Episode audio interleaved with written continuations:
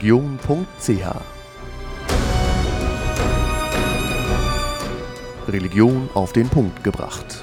Kompetent, anregend, vielfältig.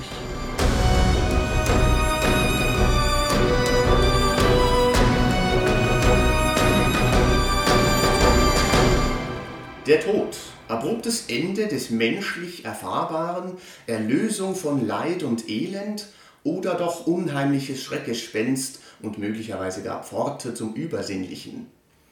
Es gibt viele Deutungsweisen und Annahmen zum Thema Tod.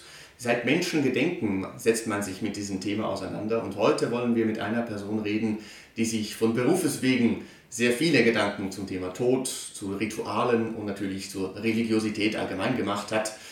Bei mir zu Gast ist heute Dorothea Lütekens, Professorin für Religionswissenschaft und Dekanin der Theologischen Fakultät an der Universität Zürich. Herzlich willkommen. Herzlich willkommen, danke. War das jetzt schon etwas zu dramatisch aufgeladen, diese Einleitung, oder wie würden Sie das Thema Tod fassen in Ihrem beruflichen Kontext? Ich glaube, das ist eine spannende Einstiegsfrage, weil für den Alltag der allermeisten Menschen, würde ich sagen, war das mit Sicherheit viel zu dramatisch. Also die meisten von uns denken ja jetzt nicht permanent an ihren eigenen Tod oder an den Tod von anderen.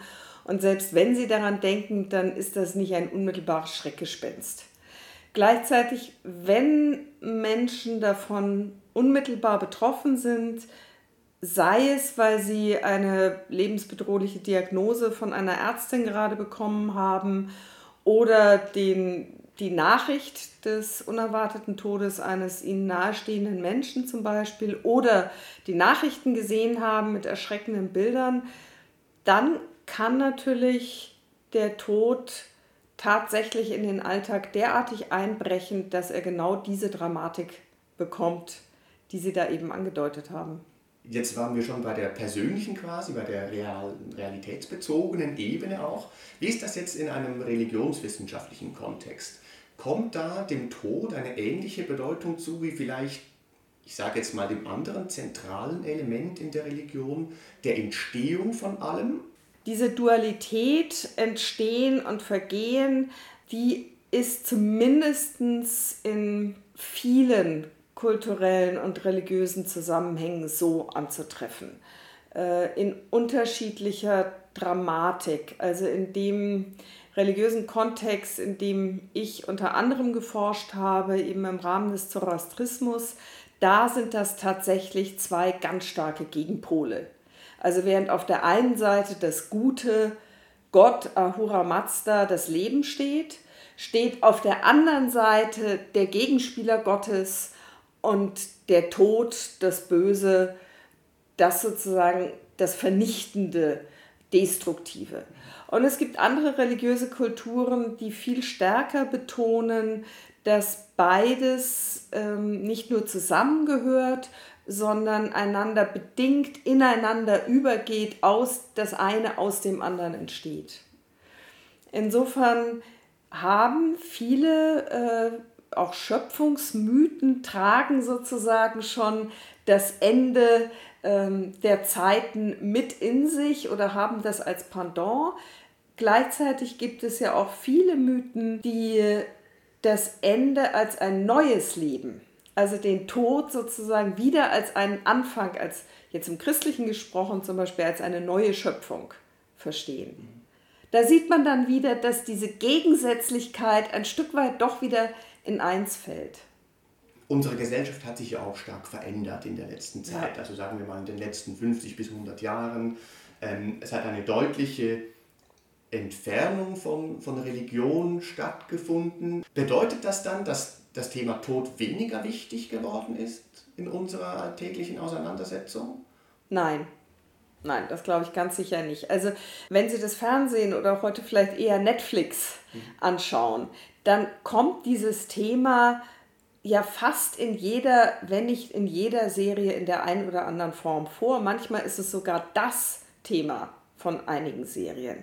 Also sie brauchen gar nicht mehr an die Nachrichten zu denken, sondern sie kriegen auch in ihrer Unterhaltungskultur permanent gespiegelt, dass das ein Element unserer Lebenswirklichkeit als Menschen ist und dass das ein interessantes, ein faszinierendes Moment ist. Also von erschreckend bis hin zu ähm, im, ja, positiv äh, irgendwie konnotiert als Spannung erzeugend und als Faszinosum. Ist das womöglicherweise ein Ersatz, äh, dass man in populärkulturellen Kontexten, im fiktionalen dieses Thema aufgreift, für eben vielleicht ähm, ein, ein Schwinden an religiöser Auseinandersetzung damit? Das ist eine spannende Frage. Ich würde das nicht als Ersatz bezeichnen. Ich glaube, dass heute in vielen, gerade auch populärkulturellen Formen, existenzielle Fragen durchgespielt werden, wie sie auch in religiösen Erzählungen oder auch Ritualen durchgespielt werden. Und ganz offensichtlich ist für viele Menschen jetzt hier zum Beispiel in der Schweiz, ähm, sind religiöse Geschichten nicht mehr so präsent, wie sie das vor 200 Jahren waren. Und gleichzeitig sind die Themen aber ja nicht vollkommen andere geworden. Und jetzt erzählen uns eben nicht mehr äh, Bilderzyklen in Kirchen zum Beispiel, welche Welten verbunden werden können mit unserer eigenen Sterblichkeit oder vielleicht auch unserem Wunsch nach Unsterblichkeit, unserem Angst vor dem Tod, unserem Wunsch, dass andere sterben oder auch unsere Angst davor, sondern das wird zumindest auch eben zum Beispiel in Serien uns erzählt und uns die Möglichkeit gegeben, uns damit zu identifizieren oder auch uns davon abzugrenzen. Kann man eine Aussage darüber machen, wenn wir jetzt sagen, der Kontext ist vielleicht ein anderer geworden, indem man sich über den Tod unterhält, kann man etwas darüber sagen, ob sich die Vorstellung davon verändert hat oder ob das eigentlich immer noch sehr geprägt ist von dem, was wir vielleicht von der Religion mitbekommen haben? Beides. Also die Vorstellungen jetzt in der Schweiz sind äh, sicher zum Teil vielfältiger geworden. Und das ist genau das gleiche wie insgesamt mit der Religionslandschaft oder den verschiedenen Einflüssen unterschiedlicher Formen von äh, Religiosität und Spiritualität. Es gibt heute mehr Menschen, die ähm, Vorstellungen haben von Wiedergeburt, Reinkarnation als noch vor 300 Jahren zum Beispiel.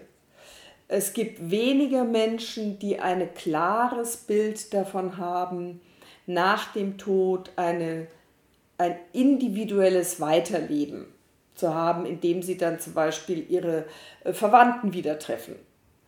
Aber es gibt diese Vorstellung nach wie vor.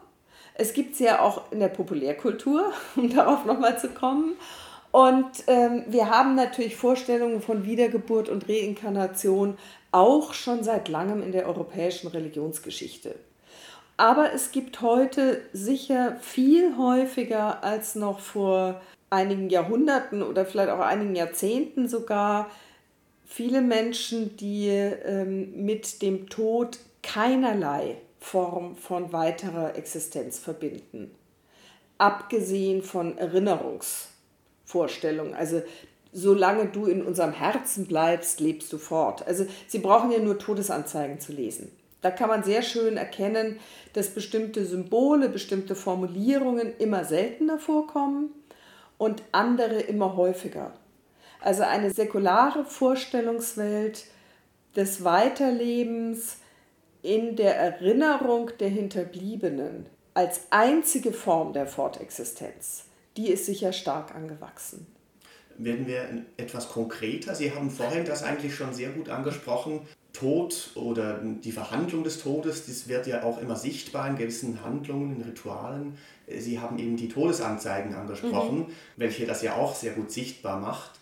Ähm, ich denke, als andere Möglichkeit gäbe es da auch Bestattungsrituale oder wie man mit den Toten umgeht. Kann man anhand dieser Rituale den Verlauf der Gesellschaft nachvollziehen in der Schweiz, wie die sich verändert hat? Ja, das kann man. Und das ist natürlich amüsant, wenn Sie sagen, als andere Möglichkeit gäbe es ja auch.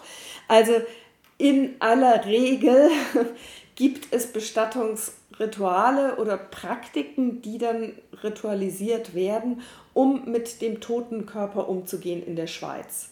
Sie haben jetzt nach dem, nach dem Wandel in der Gesellschaft gefragt und das ist wie mit vielen anderen rituellen Formen bei sogenannten Übergangsritualen, also wo von einer Lebensphase in eine andere Lebensphase äh, der Übergang gestaltet wird, ja so, dass bis vor einiger Zeit es noch relativ klare Vorgaben von den jeweiligen Religionsgemeinschaften, die in der Schweiz vertreten sind, vorherrschten.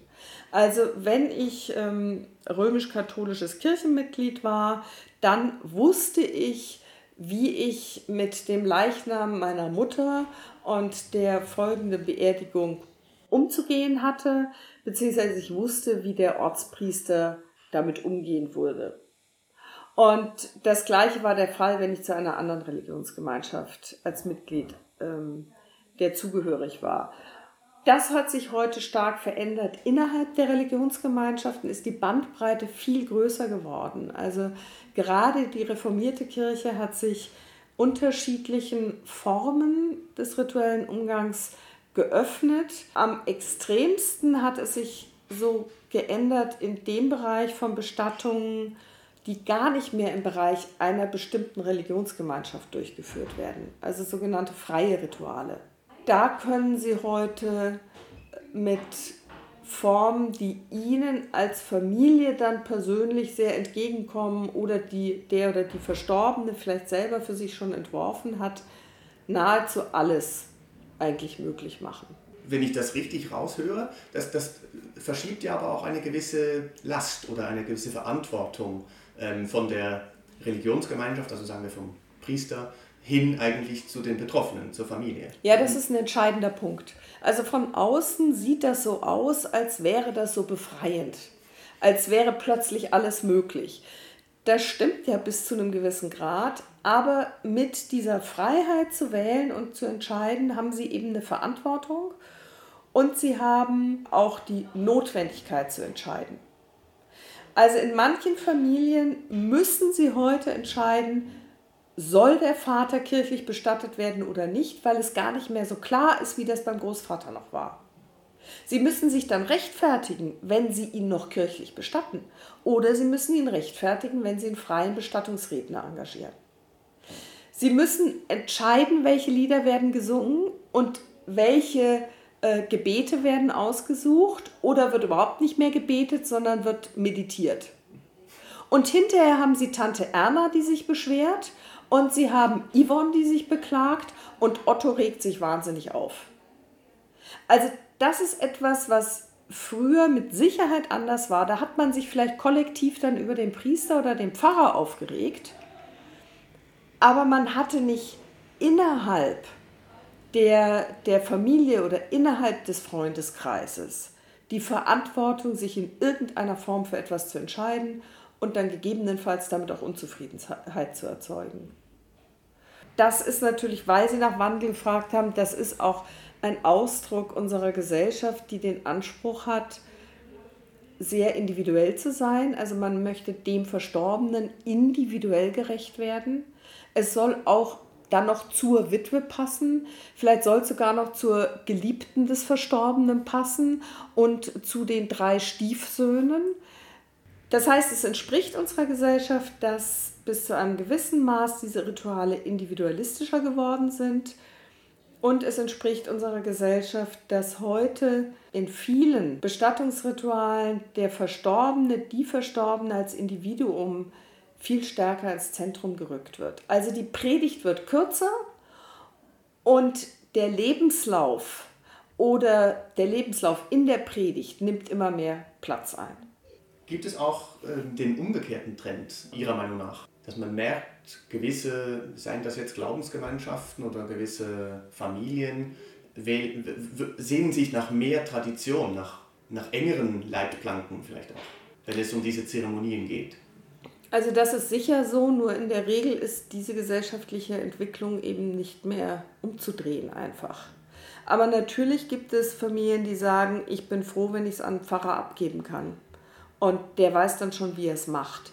Das ist häufig gerade bei Familien der Fall, die eigentlich keinen religiösen Bezug mehr haben zu der Gemeinschaft, zu der sie formell noch dazugehören. Und insofern ist der Bedarf da und da haben natürlich Religionsgemeinschaften einen ungeheuren Vorteil gegenüber säkularen Strukturen. Also der Bestattungsredner der Stadt, der bringt weniger im Koffer mit als ein römisch-katholischer Priester oder auch ein, äh, reformierte, eine reformierte Pfarrerin oder ein Imam oder ein äh, Rabbi. Genau, Sie haben gerade noch ähm, äh, natürlich andere Religionsgemeinschaften äh, angesprochen, die stark zugenommen haben, auch in letzter Zeit in der Schweiz. Mhm. Ähm, trotzdem, ähm, wenn ich Sie richtig verstanden habe, vermögen diese neuen Glaubensgemeinschaften, die auch Einzug halten aufgrund von Migration in der Schweiz, die vermögen diesen Trend nicht umzukehren, dass Religiosität im Generellen abgenommen hat. Nein, also jetzt, äh, die beiden letzten Gemeinschaften, die ich nannte, die sind beide ja nicht ganz neu in der Schweiz. Also es gibt seit äh, langem Muslime, Musliminnen und äh, noch viel länger Jüdinnen und Juden in der Schweiz. Das sind ähm, beides keine Gemeinschaften, die jetzt massenhaft Konvertitinnen und Konvertiten anziehen würden. Und äh, es gibt in beiden Gemeinschaften ja selber sehr viele Menschen, die sagen, gut, ich bin Muslima, aber ich bin nicht religiös. Oder ich bin selbstverständlich Mitglied einer jüdischen Gemeinde, aber ich selbst verstehe mich hier als säkularer Bürger. Also das ist eine gesamtgesellschaftliche Entwicklung, für die keine der Religionsgemeinschaften irgendwie die Verantwortung oder so etwas zugeschoben werden kann. Inwiefern sind, um noch einmal kurz bei diesen äh, beiden Gemeinschaften genannten einzuhaken, oder man könnte auch noch das ergänzen, um Hindus allgemein mhm. gesprochen, ähm, sind diese nicht gerade Neuzuzüger, vielleicht haben Sie da ein besseres Wort, sind, sind die überhaupt sichtbar in, in, einer, in einer Art Öffentlichkeit innerhalb der Schweiz? Also sei das jetzt zum Beispiel auf, aufgrund ihrer Bestattungsrituale. Aufgrund ihrer Bestattungsrituale leider eben immer nur dann, wenn es Konflikte gibt. Und das betrifft natürlich vor allem die muslimischen ähm, Bestattungsrituale, wo dann es Konflikte gibt, inwiefern auf Friedhöfen die Friedhofsordnung sich vielleicht etwas flexibler zeigen kann, weil der Bedarf hier ein anderer ist, sei es in der Ausrichtung der Gräber oder in dem Umgang mit den Leichnamen, als es die Regeln in der Schweiz, die natürlich sehr stark von einem Christentum und je nach Ort dann von einem römisch-katholisch geprägten oder auch reformierten Christentum geprägt sind. Wenn es zu diesen Konflikten kommt, eben aufgrund des Wunsches von eigenen Gräberfeldern zum Beispiel, dann kommt es äh, in die Presse und dann tauchen diese Gemeinschaften auf. Ansonsten, und ja, das ist vielleicht dann im Größeren eigentlich das Gleiche, sie werden dann sichtbar, wenn es ähm, wenn es Streit gibt.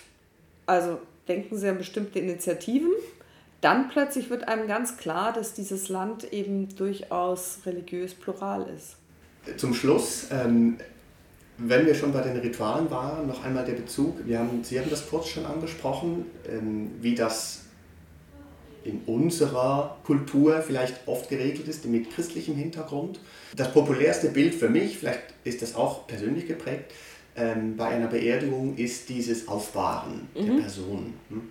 wo sich Familie und Freunde und Bekannte noch einmal verabschieden können. Man wird hergerichtet, mhm. ja. äh, schön angezogen. Ja. Ich könnte mir vorstellen, dass diese Tradition auch schon etwas älter ist.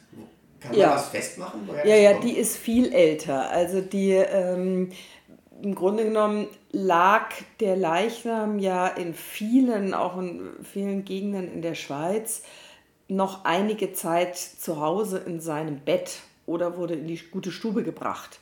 Und dann kam eben die Verwandtschaft und die Nachbarschaft und hat sich nochmal verabschiedet. Das hat sich stark gewandelt. Also heute wird in den meisten Gegenden die Leiche sehr, sehr schnell abgeholt nach dem Tod.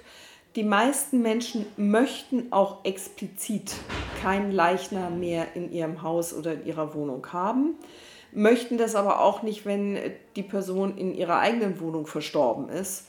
Da hat sich das Verhältnis zum toten Körper sehr geändert. Das hängt sicher auch mit Hygienevorstellungen zusammen. Und zwar unabhängig davon, ob die jetzt berechtigt sind im Hinblick auf Leichname oder nicht. Äh, also auch in, sozusagen in einem kalten, winterlichen Umfeld bei Minusgraden, wo man einfach die Heizung in einer unbewohnten Wohnung vielleicht abstellen könnte oder noch besser in einem Haus, möchten die Hinterbliebenen häufig nicht, dass der Großvater da noch herumliegt. Und schon so dieser Ausdruck herumliegen zeigt vielleicht, dass da eine Abneigung dagegen besteht. Es gibt aber Familien, wo das noch praktiziert wird. Ähm, und vor allen Dingen gibt es natürlich die Aufbahrung dann beim Bestattungsinstitut zum Beispiel oder manchmal auch auf dem Friedhof in einem Seitenraum einer Kapelle äh, ist das häufig noch möglich. Und Sie haben das so schön gesagt, hergerichtet. Ich erinnere mich an den Moment, wo ich als Jugendliche meine Großmutter aufgebahrt sah und ich habe sie nicht wiedererkannt. Meine Großmutter war nie geschminkt, solange ich sie kannte. Bis auf den Moment, wo sie als Leiche im, äh, in diesem, dieser Kapelle lag. Und das war für mich ein extremes Befremdungsgefühl. Ich habe andere Erfahrungen gemacht mit Menschen, bei deren Aufbahrung ich selber beteiligt war ähm, und die ich sozusagen mit äh, deren Körper ich mit vorbereitet habe für diese Situation. Und ich weiß es auch von anderen, dass das auch sehr hilfreich erlebt werden kann. Also man tut diesem Körper nochmal etwas Gutes. Diese Erfahrung machen Menschen in ganz unterschiedlichen Kulturkreisen. Das habe ich in meinen Forschungen immer wieder gehört. Wir konnten nochmal etwas für sie tun. Also wir konnten nicht verhindern, dass unsere Tochter gestorben ist. Aber wir konnten doch das und das. Und das zeigt die enge Verbindung, die Menschen zum Körper anderer Menschen haben, auch wenn die Hinterbliebenen der Überzeugung sein mögen, dass die Seele diesem Körper längst entwichen ist.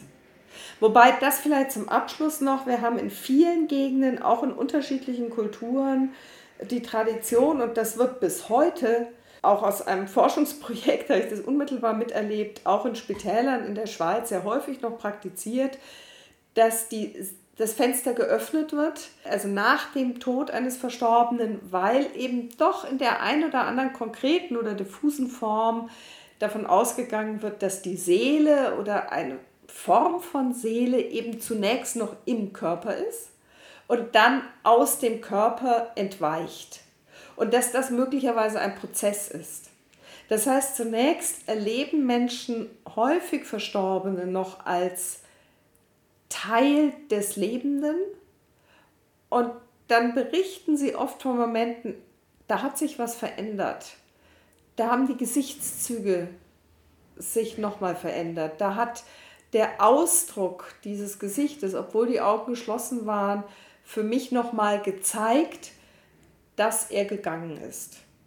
Und das, denke ich, zeigt, dass doch in unserer Kultur ähm, auch Menschen, die eben jetzt sich selber nicht als tief religiös, vielleicht noch nicht mal als besonders spirituell bezeichnen würden, für sich doch Erfahrungen machen, die ganz klar angebunden sind an religiöse Vorstellungen, oder auch das Erbe, das hört sich jetzt so an, wie wenn das andere tot wäre, aber die Fortführung oder die Transformation von ähm, religiösen Narrativen, religiösen Konzepten sind. Nein, Tod sind religiöse Überlegungen und Konzepte mit Sicherheit noch nicht in unserer gegenwärtigen Gesellschaft, speziell dann nicht, wenn es eben um das Thema Tod, um das Ende des Lebens geht. Am Ende sind wir mit unserer heutigen Sendung. Ich danke vielmals Frau Prof. Dr. Dorothea Lüdekens für ihre Ausführungen. Sie selbst betreibt übrigens einen Podcast Erleuchtung garantiert via die Seite der Theologischen Fakultät der Universität Zürich, auch zu finden auf Spotify, Apple Podcast und Google Podcast. Wie halten Sie es mit dem Thema Tod, liebe Zuhörerinnen und Zuhörer? Haben Sie sich schon einmal Gedanken gemacht, was nach Ihrem Ableben möglicherweise kommen könnte oder auch nicht? Und wie möchten Sie selbst vielleicht einmal aus dieser Welt verabschiedet werden, wenn Ihr Körper nicht mehr physisch belebt ist? Schreiben Sie uns gerne Ihre Kommentare und Anmerkungen auf podcast.religion.ch. Vielen Dank fürs Zuhören und das Interesse und bis zum nächsten Mal. Auf Wiederhören religion.ch